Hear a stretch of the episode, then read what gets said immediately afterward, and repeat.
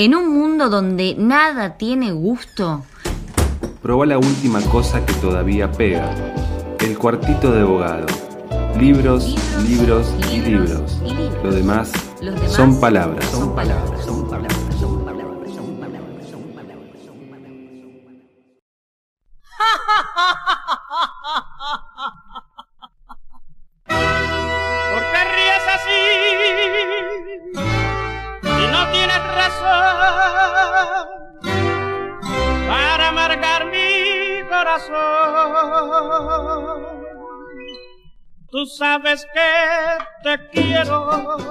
Son eh, apenas algunos segundos, minutos. No sabemos bien cuánto tiempo pasada, las 3 de la tarde. Estamos aquí en ese infame lugar en donde se habla solo del libro llamado El Cuartito de Abogado.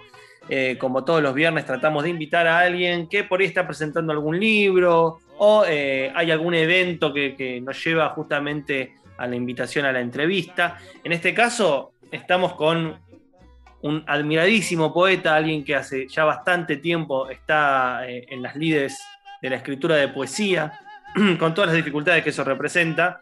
Estamos hablando de Daniel Freidenberg, que eh, justamente en este mismo año presentó eh, por el sello Landamio, un, la verdad, impecable sello radicado en San Juan, pero con una extensión en su distribución bastante interesante y notable. Se pueden conseguir los libros en cualquier lado.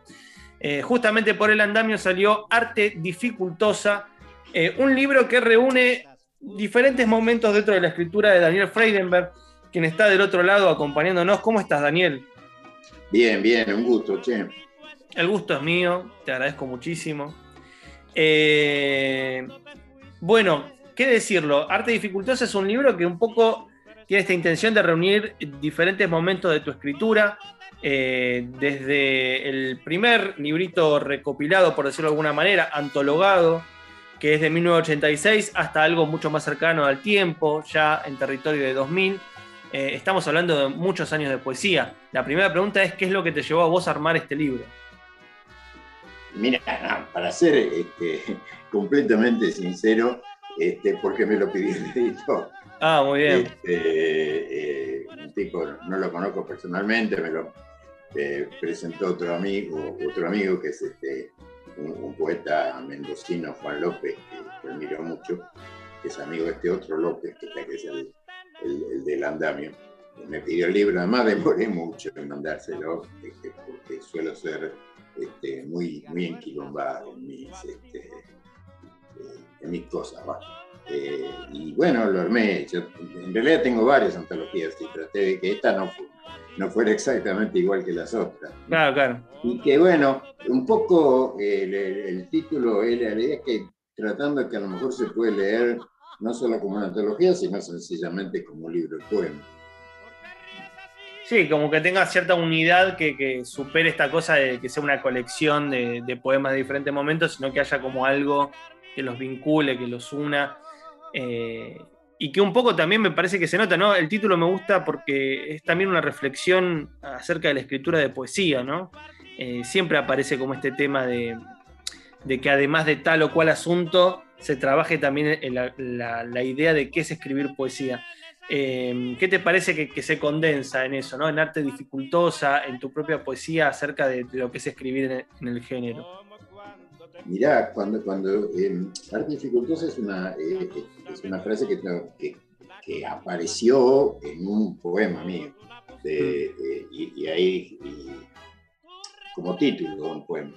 Eh, y ese poema empezaba diciendo, la época ya no da muchas imágenes, era aquí pocas palabras las que tengo a mano, las que tengo a mano. Eso era lo que en ese momento me pasaba, todavía me pasa bastante, que era no, no, eh, a ver, te cuento, eso está en mi segundo libro, que, es del, este, del 86, creo que es. Este, pero ese libro fue eh, escrito en gran medida eh, durante la, dictadura y la postdictadura. Eh, y es una época en que, eh, como te diría, me quedé vacío, me había quedado completamente vacío, no, no, no, no tenía cómo escribir, ni por qué escribir, ni, y al mismo tiempo tenía ganas. Este, y tuve que como que aprender de nuevo a escribir. Y, bueno, a eso se refiere.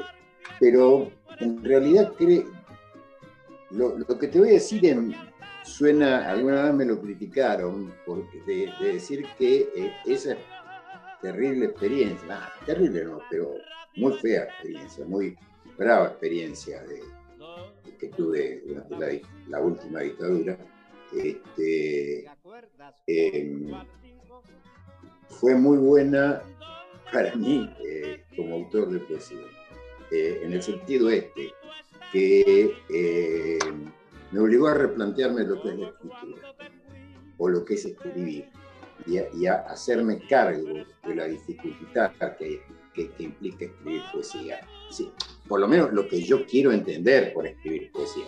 Por supuesto, no, no digo que es lo que todo el mundo haga cuando escribe poesía. Eh, pero eh, lo que para mí es escribir poesía, escribir la poesía que a mí me interesa leer, este, es eh, eh, enfrentar siempre alguna dificultad, algún tipo de resistencia eh, que ofrece el lenguaje o de resistencia al lenguaje que tiene este, la, experiencia de escritura. Justo en arte dificultosa.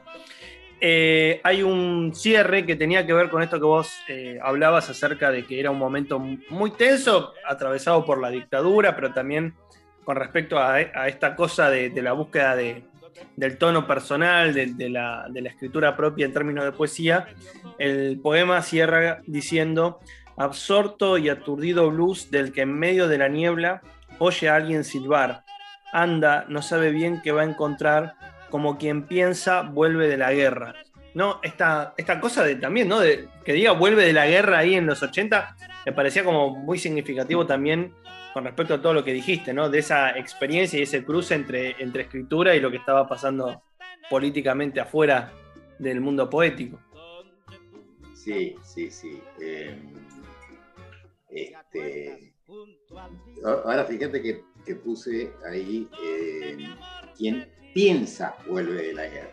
O sea, como que se ve a sí mismo como volviendo de la guerra, porque digamos, yo no fui un combatiente. Eh, viví la dictadura, pero no, no el lugar de un combatiente. Claro. Este, pero colocarme en el lugar de el que, del que está volviendo de la guerra, eh, me, eh, fue una imagen muy fuerte y que todavía a veces me sirve para pensar la escritura. porque mm, eh, el que vuelve de la guerra es como que tiene que empezar todo de nuevo. Eh, eh, en que vuelve a un paisaje bastante deshecho. Y, eso me, resultó muy incitante, todavía a veces me sirve mucho para escribir. y y, digo ahí, no sabe bien qué va a encontrar. Esa idea eh, se volvió cada vez más poderosa para mí a lo largo de los años. Eh, escribir sin saber lo que vas a encontrar. Eh, no, no, no, no, no. Escribir como buscar, como, como viendo qué es lo que la, escritura te, pone adelante este, si, la dejas. ¿no? no es fácil dejarle también. Claro, hay como una cosa también de, pregunta puntual ahora, que es cómo aparece en vos eh, la primera idea para un poema, si es un verso, si es una imagen, digamos, porque hay que partir de algún lado para, dejarse llevar, pero ¿cuál sería esa primera entrada? Aquello que vos decís, bueno, esto de, acá lo estiro, lo llevo y puede llegar a ser un poema digamos, ahora, eh, no, no pasó lo mismo en, mi primer libro, pero eh, después del segundo en adelante sí. No, no hay una sola manera, pero en general, eh, encuentro una frase eh, y en mi cabeza o leyéndola o donde sea, y, y bien, y empiezo a ver qué puede salir a partir de ahí. Es decir, no es que tenga una, una sensación previa. Alguna vez pasó, qué sé yo, tengo por ahí un poema eh, en donde hay una paloma aplastada en el asfalto, que trabajo a partir de la idea de la paloma aplastada en el asfalto, y sí, ahí vi una paloma aplastada en el asfalto, eh, y entonces, bueno, pero tuve que encontrar la frase. El asunto es esto, la, frase de inicio tiene que ser para mí una frase valiosa, una frase este, y te lo digo porque veo que ahora se está escribiendo mucha poesía en donde la frase de inicio no es puramente informativa, nada más que informativa.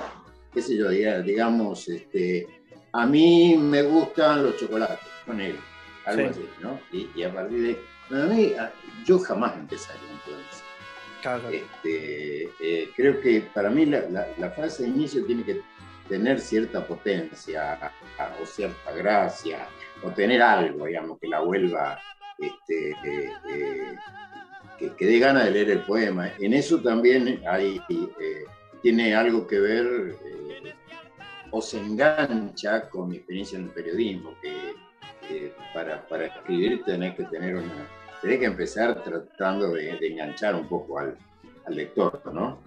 Este, esa primera frase y de ahí a ver qué sale, qué suscita. Y después me puede, casi siempre, la inmensa mayoría de las veces, el lugar que me lleva no es el lugar al que yo pensaba. Eh, ahora, pero además me pasa otra cosa, desde hace algunos años, bastantes años, ya hace como 20, eh, eh, no escribo poemas sueltos, escribo series de poemas. Y eh, em, entonces, del primer poema sale uno segundo, y de ese segundo sale uno tercero, y, así. Y a veces no son estrictamente poemas, sino son frasecitas o, fragmentos que se intercalan em, y, en torno de algún tema, alguna obsesión, a veces incluso este, con, dándole otro giro o, u otra vuelta a, un, alguno de los poemas que ya estaban en la serie. No tengo problema en ese sentido en repetirme, eh, en poner dos versiones del mismo texto. Eh, y, entonces, bueno, es así. Yo no, no, no tengo mucha inspiración ni, tengo mucha imaginación. Eh, lo que sí,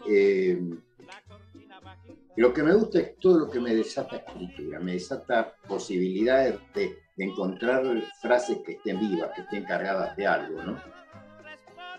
Bueno, justamente lo que decías acerca de la repetición, del volver, de cómo una frase, o mejor dicho, un verso se va abriendo y, expandiendo en lo que puede llegar a significar, está e, e, en este plus que tiene el libro, que son poemas inéditos, no recogidos en otro, que se llama Un hilo naranja, que a mí me, parece que está buenísimo. Creo que había escuchado en algún momento que había recitado alguna serie de estos poemas eh, que vuelve este, esta, serie de versos real es lo que resiste, real es lo que tal cosa, real es lo otro. ¿Qué pasa con esta, eh, más allá de la forma que tiene que ver con lo que vos dijiste, acá aparece una palabra fuerte, ¿no? Real. Uno, uno podría hacerse lacaniano y preguntarte qué pasa con lo real, pero a mí me da la sensación que tiene que ver más con algo de, una pregunta en torno a eh, una lectura que tenés acerca de lo que pasa en poesía, ¿no? como que hay como una suerte de, lugar preferencial que tiene lo real, lo que pasa, lo cotidiano, y acá es como que corres la pelota y decís, bueno, lo real no es esta serie de cositas, sino que es otra cosa que está medio ahí y que es difícil de hacer. No sé si es una lectura más o menos en línea con lo que vos pensaste o no. Sí, completamente. Eh, te cuento que ya salió eh, Un hilo naranja, ya está publicado. ¿Cuándo eh, salió? hace pocos días, lo publicó ah. la, editorial de Alberto Cisnero. Bueno, estamos presentando dos libros entonces con esto. Entonces, sí. Em, eh, te voy a contar, eh, creo que lo anecdótico sirve en este caso. Em, yo estaba leyendo a una poeta que, que adoro, que, admiro, que valoro, que es este, Denis Leverton. Y dije, tengo ganas de escribir un poema como los de Denis Leverton. Y, no, ni siquiera pensé cuál sería el tema ni nada, sino a ver qué pasa con esta frase. Bueno, real es lo que resiste. Y, y, y lo fui desplegando y lo terminé así. No había propuesto ningún tema. Y de ahí, como me pasa con estas series, surgió un segundo poema volvió a insistir con el tema de real. No había, yo no me había propuesto ahí. Por eso digo que te lleva hacia lugares donde vos no sabés la escritura, donde que vos no esperabas. Eh, eh, no me había propuesto seguir, pero me di cuenta de que me había quedado palpitando esa idea de real es tal cosa y quedaba para más. Y bueno, entonces solté el hilo y después siguió y así siguió. Este, y, el tema de, mm, del Real Lacaniano, traté de cuidarme mucho porque eh, mis conocimientos de, de, la teoría lacaniana, que me importa mucho, son al mismo tiempo bastante precarios. Y traté de no meterme con el Real Lacaniano eh, por eso, fíjate que nunca digo, salvo en el último poema que no pude evitarlo, en el último no pude evitarlo, nunca digo lo real, digo real, nada más. ¿eh? O sea, el sentido que tiene la palabra real en el lenguaje habitual, ¿no? Claro, este, y la sensación de que, que es una sensación también de que, de que está bastante presente desde hace muchos años en, en lo que escribo, de que nunca vamos a llegar a tocar eh, con la palabra lo que son las cosas. Este, y que además, y que además este, eh, eso que, son las cosas reales, que están ahí en el mundo, no dependen de nosotros, están desafiándonos. Y ese desafío es un incentivo, en mi caso, impresionante. Es querer ir hacia eso, ir a ver cómo entablo algún tipo de contacto con eso. Y una parte muy grande de mi poesía este, eh, está como que responde ese llamado, responde ese desafío. Eh, algo de eso es. Este, Nicolás Rosa escribió alguna vez algo sobre eso, este, decía algo así como que mi, poesía es una predicación, una predicación de lo real. Decía. Sí, bueno, qué, muchacho, Rosa. Eh, bueno, justo Daniel me abrís una gran puerta que tiene que ver con el hecho de que también eh, tu escritura como poeta, más o bien está atravesada por cuestiones que tienen que ver más con la reflexión acerca de la poesía. Y estaba pensando en cómo lees vos ciertas derivas que, que ha habido desde mitad de los 80 en adelante con respecto a este problema de lo real, ¿no? Porque Malo bien caracterizó la poesía de los 90, y bueno, vos estuviste en Diario de Poesía, que, fue una publicación que estuvo muy vinculada a esa estética, ¿no? Para aquellos que nos escuchan, hablamos del objetivismo, que sería una tradición armada en la Argentina en la poesía de la década del 90, que tenía que ver con esto de eh, la gran frase de William Carlos William, encontrar ideas en las cosas, ¿no? No ideas, sino cosas. Siempre la traducción es medio difícil, pero que, hable un poco más lo cotidiano, el encuentro con las cosas de todos los días, que sinteticen estas ideas. Bueno, eh, ahí tiene que ver también lo real, ahí entra esta cosa de, lo real. No sé qué te parece a vos, qué, pasó con la idea de, la poesía en los 90 y cuáles te parece que fueron las ramificaciones de eso ya entrados los 2000, ¿no? Y bueno, sí, eh, nosotros eh, cuando empezamos con, Diario de Poesía, yo te diría más bien cuando Daniel Samuelovic me llamó a Diario de Poesía, uno llamó a varios, que éramos en general gente que, no nos la mayoría no nos conocíamos, este, o nos conocíamos pero poco, pero coincidimos, en, además de en el proyecto como te diría, periodístico literario de la revista, en lo específicamente poético, coincidimos en que eh, estábamos eh, muy incómodos con, el consenso que existía en ese momento en la poesía argentina, que, estaba en el primer plano de la poesía argentina, que digamos, por un lado, una tendencia que ya se estaba retirando, que era la de los neorrománticos, una poesía solemne, grandilocuente, este,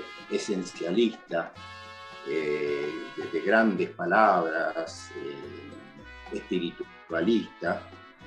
Y después venían los neobarrocos, que, eh, que era la experimentación con el lenguaje, el trabajo, el, puro juego con el lenguaje.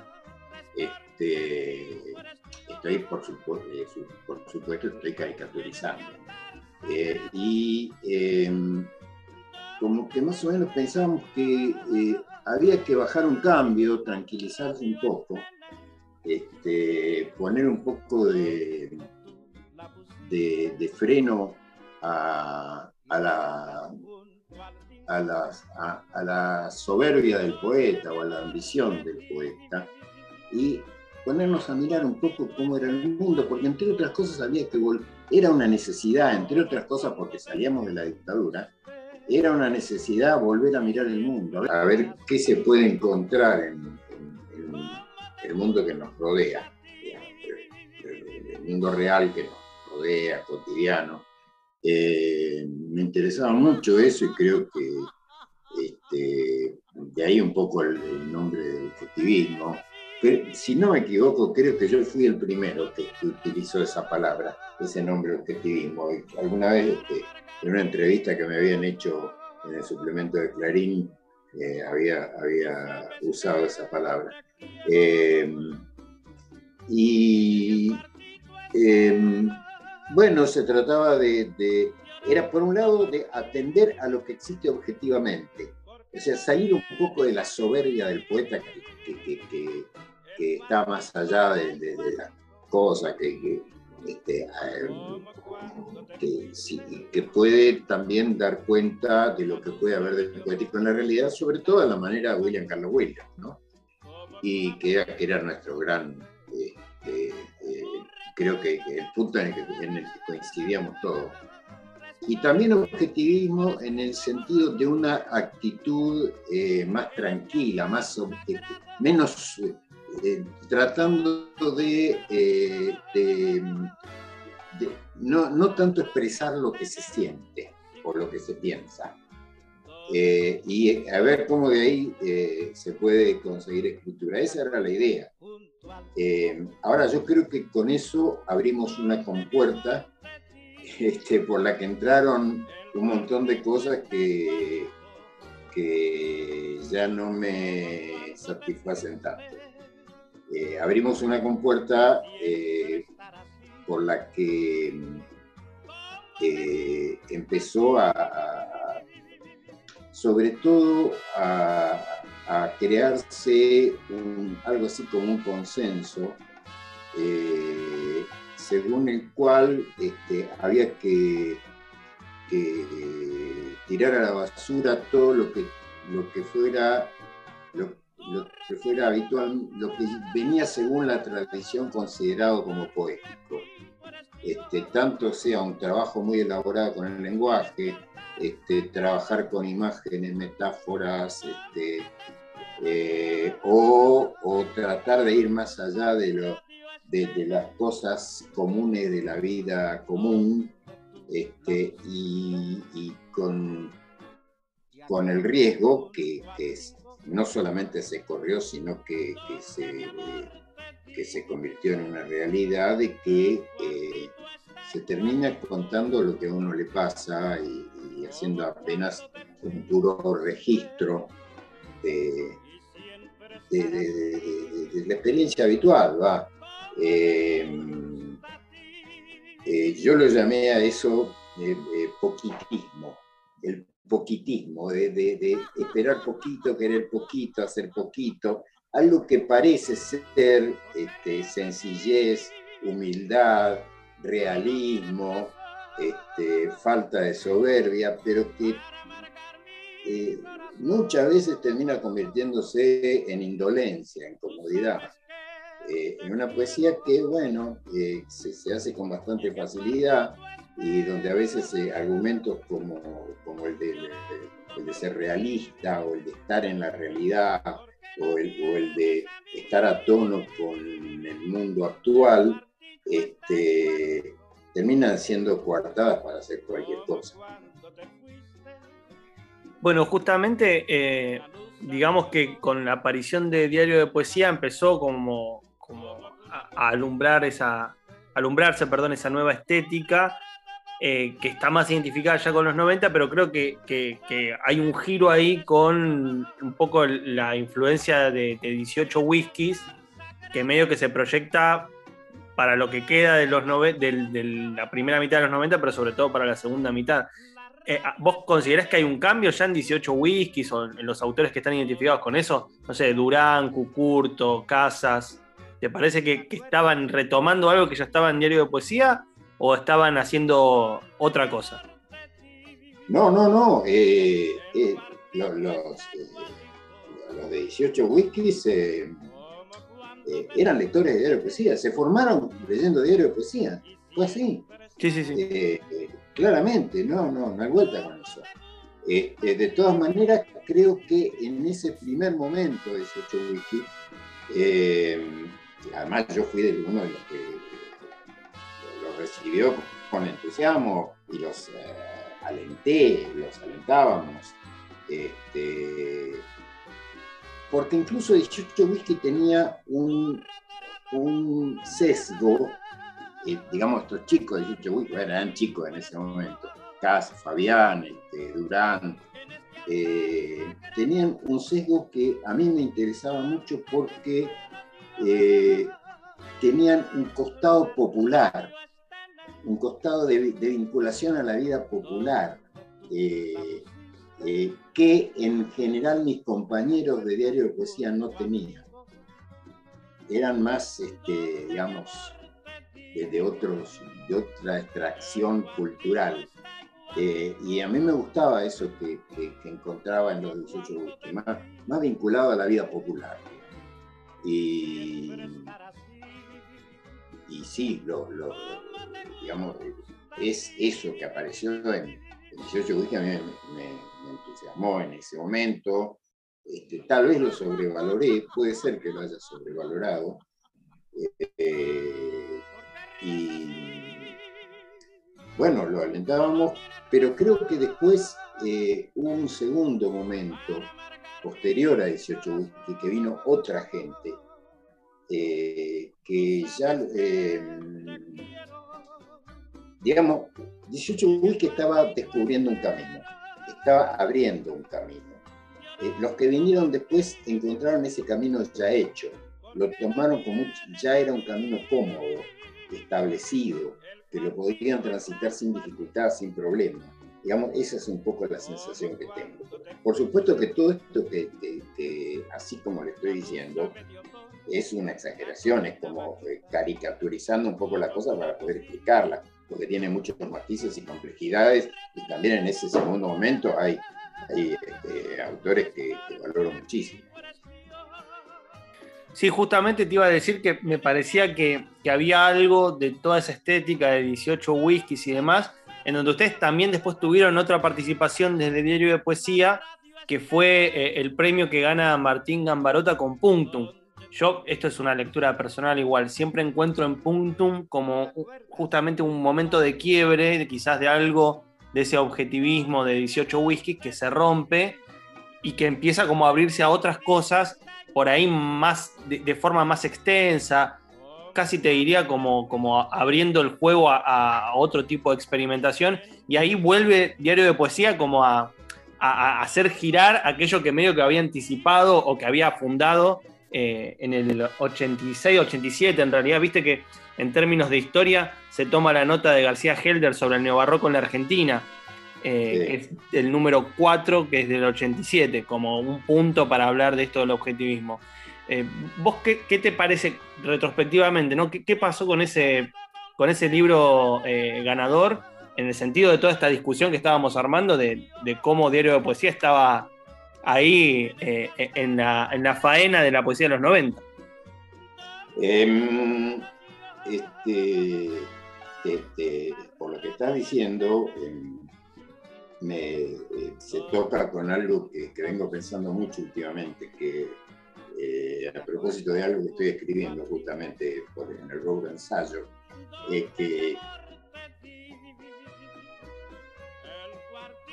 creo que, que, que Argentina este, no, no lo teníamos tan claro, pero cambió todo.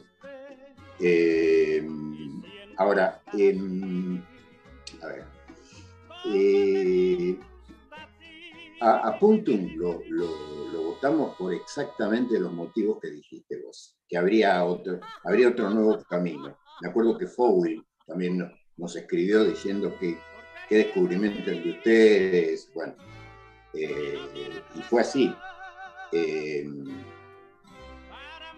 Y, pero ahí ya eso se, mezcla con otras cosas, porque tengo que tener mucho cuidado cuando hablo de esto.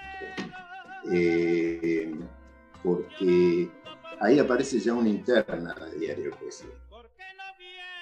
Eh, Helder, que, había escrito eso sobre el neobarroco, ya en este momento eh, en cierto modo se retracta de todo, aunque no lo escribe, aunque no lo dice explícitamente, se retracta de todo eso, porque esa oleada que empieza con esa, digamos, en, esa segunda parte de los 90, eh, toma bastantes cosas del neobarroco, se vuelve a conectar con cosas del neobarroco, eh, sobre todo con lo que el neobarroco tiene de transgresión, de, este, de juego, de, este, de, erotismo eh, y, de soltura. Eh, era alumno de Händel y, varios de los que vinieron después también eran alumnos de Händel. Lo que no quiere decir tampoco, lo que no da tampoco para eh, para teorías conspirativas, pero eh, el hecho es que en esos años Helder pasa a ser el, secretario de redacción del diario de poesía y eh, en gran medida orienta toda la dirección del diario de poesía.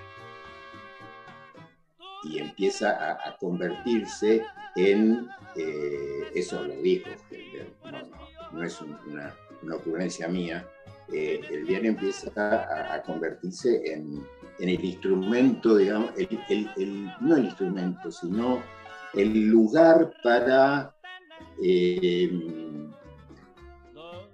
para abrir paso a un movimiento político, que es, eh, que es lo que viene ahí, lo que salta ahí. Este, yo me sentí muy cómodo respecto de eso, porque quería una, como fue el proyecto inicial del diario Poesía, que fuera una cosa más, este, menos cerrada, digamos, menos, este, y porque además eh, empezó a ser muy unidireccional el diario en ese tiempo.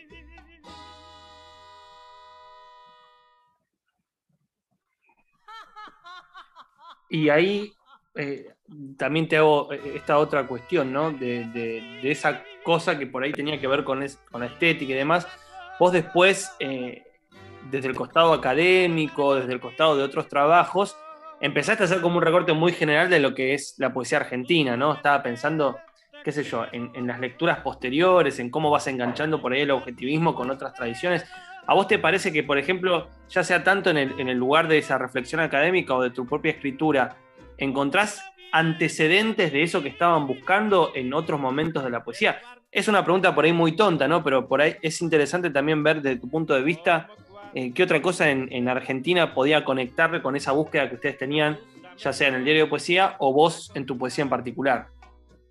Bueno, en Argentina eh, justamente se lo, se lo ubica a, a como, como el gran antecedente del objetivismo y en cierto modo, eh, eh adelanta mucho de eso. Eh, para mí, Januzzi fue este, un, gran descubrimiento, me, revolucionó y, este, a otros, algunos otros que estaban cerca, en los que yo estaba vinculado, como Glicino, eh, eh, fue muy importante en ese sentido, porque eh, ya bastante antes de Diario Poesía, te digo, eh, nosotros estábamos tratando, acá te estoy hablando más o menos de, de los 70, de, de, algún, de, qué sé yo, digamos, mediados de los 70, habíamos empezado haciendo una poesía muy vinculada al coloquialismo del 60, que tenía mucho realismo mágico, eh, mucho entusiasmo, mucho juego de imagen. Eh, así es mi primer libro. Y, estábamos buscando una cosa que em, empezamos a, sentir que, eso, eh, que, que, necesitábamos algo más, ¿cómo te diría?, más serio, de algún modo. Eh, serio entre comillas. ¿eh? Eh, y, y fue muy importante en ese sentido, un, enorme descubrimiento para nosotros. Este, un poquito acá en la Argentina, los que iban un poco en esa dirección eran los del Lagrimal Trifulca de Rosario, de la revista El Lagrimal Trifulca de Rosario. habían apuntado un poco en esa dirección. Y bueno, eh, y después sí este, eh, eh, tomábamos este, algunos elementos de, Ortiz, de Juan L. Ortiz. Este, incluso yo venía de Raúl González Piñón, fundamentalmente. digamos, mi origen en la poesía viene de la lectura de Raúl González Tuñón, y en Raúl González Tuñón hay momentos también de mucha de una atención amorosa eh, hacia las cosas de la realidad y del mundo cotidiano. Este, y, vamos buscando por ese lado. Eh, ya en los años de Diario Poesía, bueno, buscamos a, Ortiz, a, ¿qué más puede ser? Sí, un poco a Tuñón también, pero sobre todo fuimos a buscar en, poesía, en la poesía anglosajona sobre todo. Sí, digamos, eh, como renovar la tradición buscando afuera, a ver qué pasaba. Sí, eh, lo que pasa es que la tradición argentina era muy francesa. Claro. Este, entonces nosotros, digamos, necesitábamos un poco ir a ver a otro lugar. Bueno, Daniel, eh, entonces doble salida, porque yo este, te llamé un poco para hablar de arte dificultosa, pero ya me decís que esta semana misma salió eh, el hilo naranja. Sí, un hilo naranja, sí. Un hilo naranja, perdón. Eh, ¿Cuál es la editorial? Entonces recordámelo por las dudas. Barnacle. Barnacle. Barnacle Libros.